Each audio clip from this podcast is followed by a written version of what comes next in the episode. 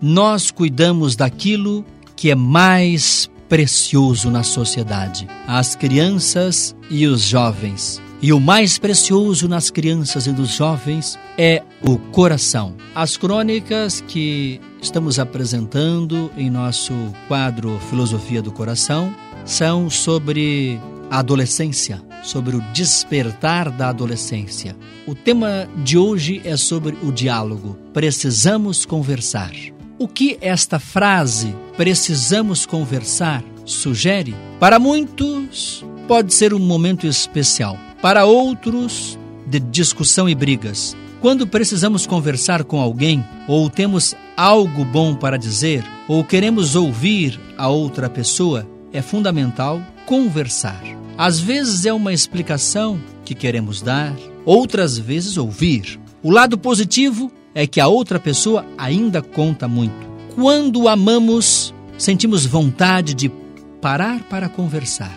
No diálogo feito gratuitamente, nunca esgotamos o que temos para dizer um ao outro, porque tudo é importante. Ao longo dos dias, a vida vai nos dando lindos encontros que não podem ficar apenas em nossa memória.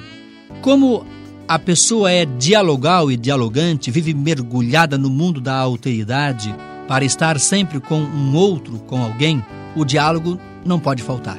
Quanto mais próximos os corações, mais intensa a relação e mais profundo o amor e todo o seu sentido carregado de significado que amplia o significante inerente de sua realidade. Há uma mística sagrada, uma força orante e uma abertura constante para o novo. Uma pessoa aberta que dialoga não para de sonhar nunca.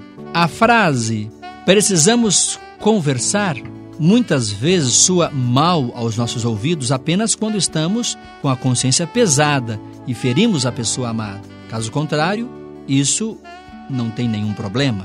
Quando sentimos em nosso coração uma certa dívida para com a pessoa amada, essa frase nos acusa nos chama para a responsabilidade e nos deixa um tanto abatidos se temos uma dívida para quitar. É certo que poderá haver um desgaste muito grande e a probabilidade de um rompimento dependendo da gravidade do caso.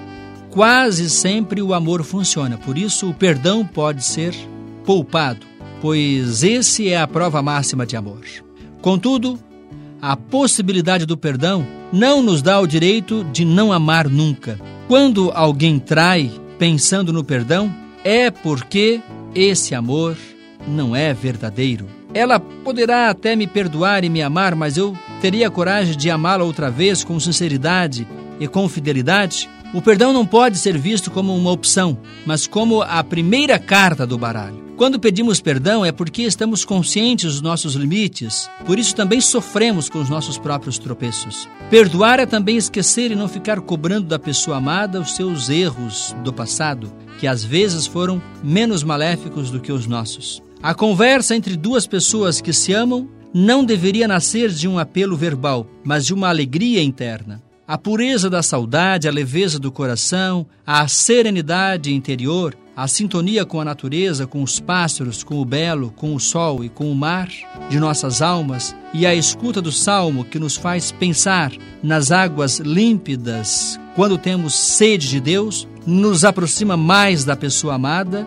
e nos transforma em mensageiros da paz. Os dias passam como um sopro de paz e tudo em nossa vida brota com mais vigor quando aprendemos a incluir o diálogo em nossas relações. A filosofia do coração é o pensar que une as razões da mente com as razões do coração.